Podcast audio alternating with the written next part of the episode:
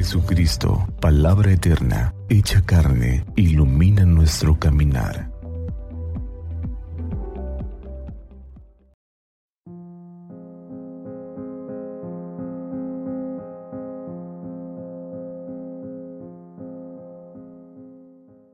Miércoles 10 de enero del año 2024. El relato del Evangelio de este día se le conoce como la jornada de Jesús en Cafarnaum. Para esto hay que decir la gran riqueza que presenta el Evangelio de San Marcos que estamos comenzando al inicio del año litúrgico de este tiempo, eh, tiempo ordinario.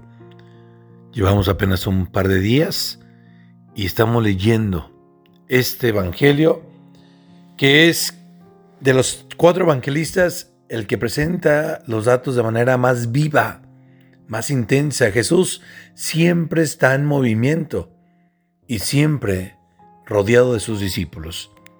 Por eso no es raro que uno de los primeros eventos que haría Jesús en la vida pública es elegir al grupo de los doce. Ellos ya lo acompañan, ya son cercanos, ya son amigos, ya son familia. Jesús ha trasladado su habitación de Nazaret a Cafarnaúm. Porque Nazaret era un pueblo perdido en la nada, por eso Natanael cuando Felipe le dice que han descubierto el Mesías que es Jesús de Nazaret, responde Natanael, de Nazaret puede salir algo bueno. A diferencia de Cafarnaúm, un lugar de donde habitaban los cobradores de impuestos, es decir, un lugar de aduana donde las caravanas a fuerzas tenían que pasar por esa región. Jesús se va a Cafarnaum. Y el Evangelio tomado de San Marcos capítulo 1 versículo 29 al 39 dice lo siguiente. En aquel tiempo al salir Jesús de la sinagoga, fue con Santiago y Juan a casa de Simón y Andrés. La suegra de Simón estaba en cama, con fiebre, y enseguida le avisaron a Jesús. Él se le acercó y tomándola de la mano, la levantó. En ese mismo momento se le quitó la fiebre y se puso a servirles. Al atardecer, cuando el sol se ponía, le llevaron a Jesús a todos los enfermos y poseídos del demonio, y todo el pueblo se apiñó junto a la puerta.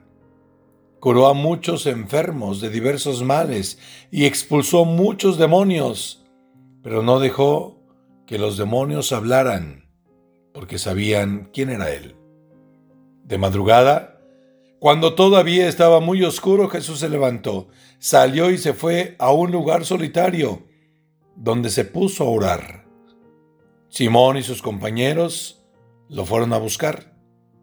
Y al encontrarlo le dijeron, todos te andan buscando. Él les dijo, Vamos a los pueblos cercanos para predicar también allá el Evangelio. Pues para esto he venido. Y recorrió todo Galilea, predicando en las sinagogas, expulsando a los demonios. Palabra del Señor. Gloria a ti, Señor Jesús. Podríamos fijarnos en una primera parte de la reflexión, en lo que es la jornada. Jesús comparte su día en cuatro bloques. Primero, convive con los amigos, por eso visita la casa de Andrés y Pedro.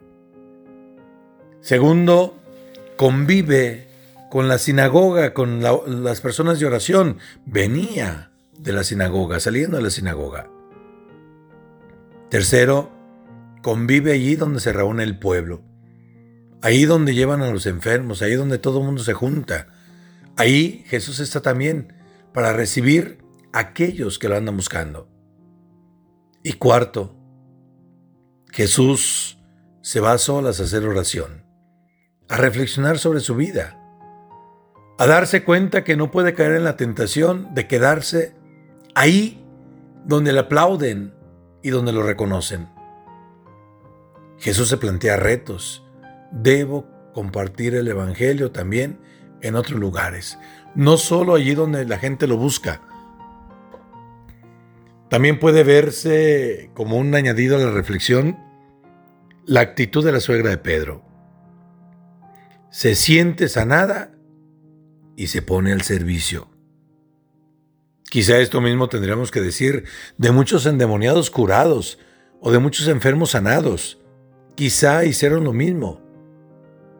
Pedro, sin duda agradecido por porque Jesús curó a su suegra y entendió que si Jesús continúa predicando el evangelio por todo Galilea, los está invitando a que también ellos sean portavoces. Después de ser aprendices, deben poner en práctica lo que aprenden. Discípulos, misioneros. Ánimo, que Dios nos bendiga a todos. Saludos.